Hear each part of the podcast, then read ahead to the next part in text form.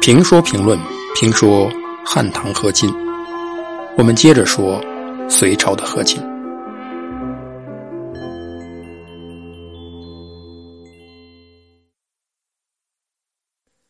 自己的父母、自己的兄弟姐妹就这样被篡权的杨坚给杀了。远在突厥的千金公主的心情，我们或许可以想象。国破家亡，族灭九族，这种仇是不共戴天的。在这种情况下，一个因和亲而保全性命的女孩子会以怎样的方式来报这个仇呢？她只能利用男人，而她的男人看起来是厉害的。甚至是无敌的，因此她会利用一切手段施加自己的影响。草原民族，夫人的话是管用的，因此他不断的用尽心机去说服可汗教训隋朝的那个杨坚。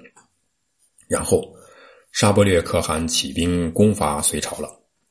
当然，不能简单的把这个完全归结于前金公主的影响。沙伯略攻隋当然有其他方面的原因。这个原因主要有三个。第一个原因是，突厥这个时候不被重视了。在北周北齐分立的时候，突厥可汗风光无限。两个硬汉打架，旁边观战的第三者就非常重要。他帮谁，谁就会占到便宜。有的时候，他只需要拉拉偏架，甚至只需要做出帮助某一方的样子，这一方就会有恃无恐，迫使对方就范。而这个不被帮助的对方，则会诚惶诚恐地付出更多的好处来拉拢突厥这个第三者，然后天平倒过来，然后突厥曾经帮助的这一方又要拿出更多的财物讨好突厥，如此循环往复。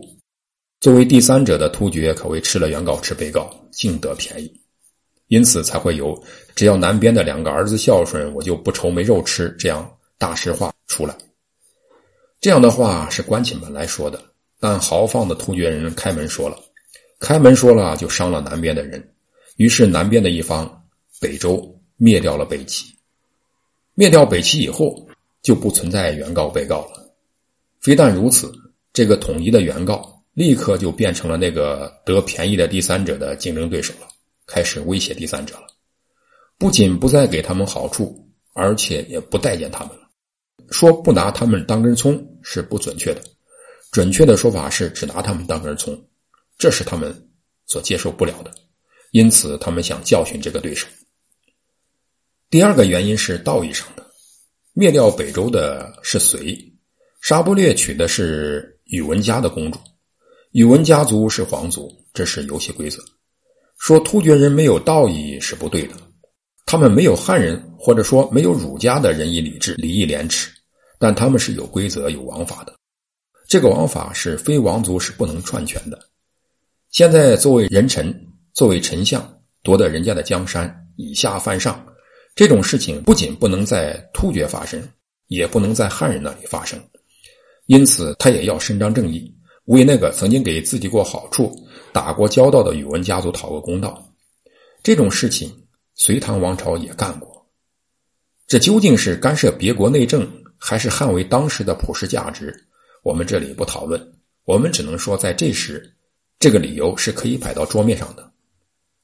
第三个原因是突厥遇到了自然灾害，那一年一年没下雨，干旱导致草木枯死，突厥人赖以为生的草原成为令人可怕的荒原，饥饿在整个草原蔓延，百姓为了生存，甚至敲碎死人的骨头进食。不要小看自然灾害造成的危险。那个时候没有国际红十字会，没有国际救援组织，遇到灾难必须自己扛。而游牧民族又不像农耕民族那样喜欢储存。关于储存，他们其实有牛羊，但牛羊在灾荒中也会大量死亡，是靠不住的。油的状态使他们不可能储存其他粮食，因此他们的习惯是：今朝有酒今朝醉。遇到自然灾害。突厥也同其他游牧民族一样，将灾害转嫁到南部有水草或有食物的地方去，掠夺、盗抢。总之，他们要活下去，活着就是硬道理。因此，这个时候保中原去是有号召力的。实际上，历史上几乎大部分草原部族对农耕民族的大规模的劫掠，都与气候和自然灾害有关。尽管如此，对突厥人来说，马踏中原最后上台面的理由是充足的。沙伯略娶了北周家的女儿，是宇文家族的女婿。现在宇文家的江山被人夺了，作为一个男子汉，他是必须有所表示的。一方面，他要表示一些态度；另一方面，他也有能力表示一些态度。如果大隋这个时候非常强大，他的态度如同羊给狼使脸色，是没有好果子吃的。事实上，新建立的隋朝并不强大，而突厥看上去却异常的强大，至少表面如此。因此，这是一个好时机。对于隋朝来说，一方面，杨坚刚刚夺了江山，政权基础并不牢靠；另一方面，当时中原不只是一个隋朝，南方还有陈国。中原王朝的版图并没有统一，而杨坚忙于内战，并没有多少精力来对付突厥。因此，这个时候不动手还待何时？于是，沙伯略开始决定动手了。理由非常充分。沙伯略可汗对隋朝使节说：“我本来是北周家的亲戚，如今杨坚灭了北周，自己当上了皇帝。如果我袖手旁观，”不是太无能了吗？让我以后如何面对我的皇后？公元五百八十二年，突厥正式向隋朝宣战，四十万大军势如破竹，先攻下延安、天水等六个城池。隋文帝震惊了。可是突厥民族缺少建立一个稳定国家的能力，他们不知道一山不容二虎，在突厥汗国之内。竟同时并存着两个可汗，也就是两只老虎。后来竟然发展到五个可汗及五只老虎。隋朝建立的时候，突厥已经分成了五个部分：摄图称沙波略可汗，毗罗称比尔可汗，大罗变称阿波可汗，占觉称达头可汗。此外还有布里可汗。各个可汗呢互不统辖，分居四面，而以沙波略可汗最为强大。当然，这些老虎还是有区别的，区别就是看谁的牙齿更厉害，以此分为大老虎、二老虎、三老虎。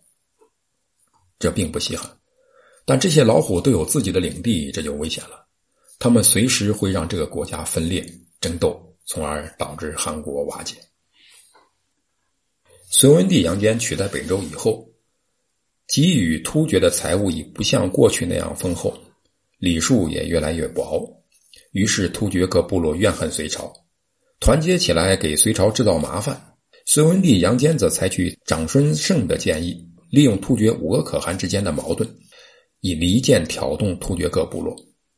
隋朝的离间取得了极大的成功，沙伯略可汗的叔侄纷纷反叛，沙伯略腹背受敌，陷入困境。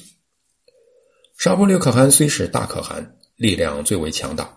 但其他几个可汗联合起来也够他对付的。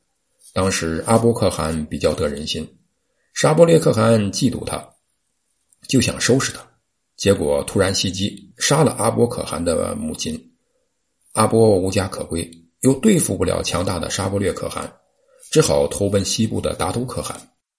达都可汗本来就与沙伯略有矛盾，曾经被沙伯略废掉的滩头可汗，沙伯略的堂弟秦察。等也纷纷投奔达头或阿波，于是他们联合起来，形成了一股反对沙伯略的实力，并且在军事对抗中屡屡得胜，沙伯略可汗受到了极大的威胁。